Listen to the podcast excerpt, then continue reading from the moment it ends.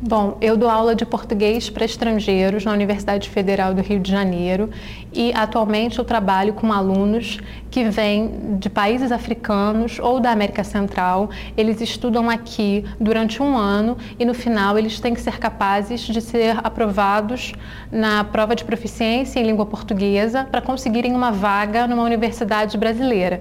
Então eu trabalho com essa turma, dou aulas para eles uma vez por semana e nós trabalhamos exaustivamente a língua portuguesa, aspectos da cultura também, tudo para prepará-los para fazer essa prova e serem aprovados.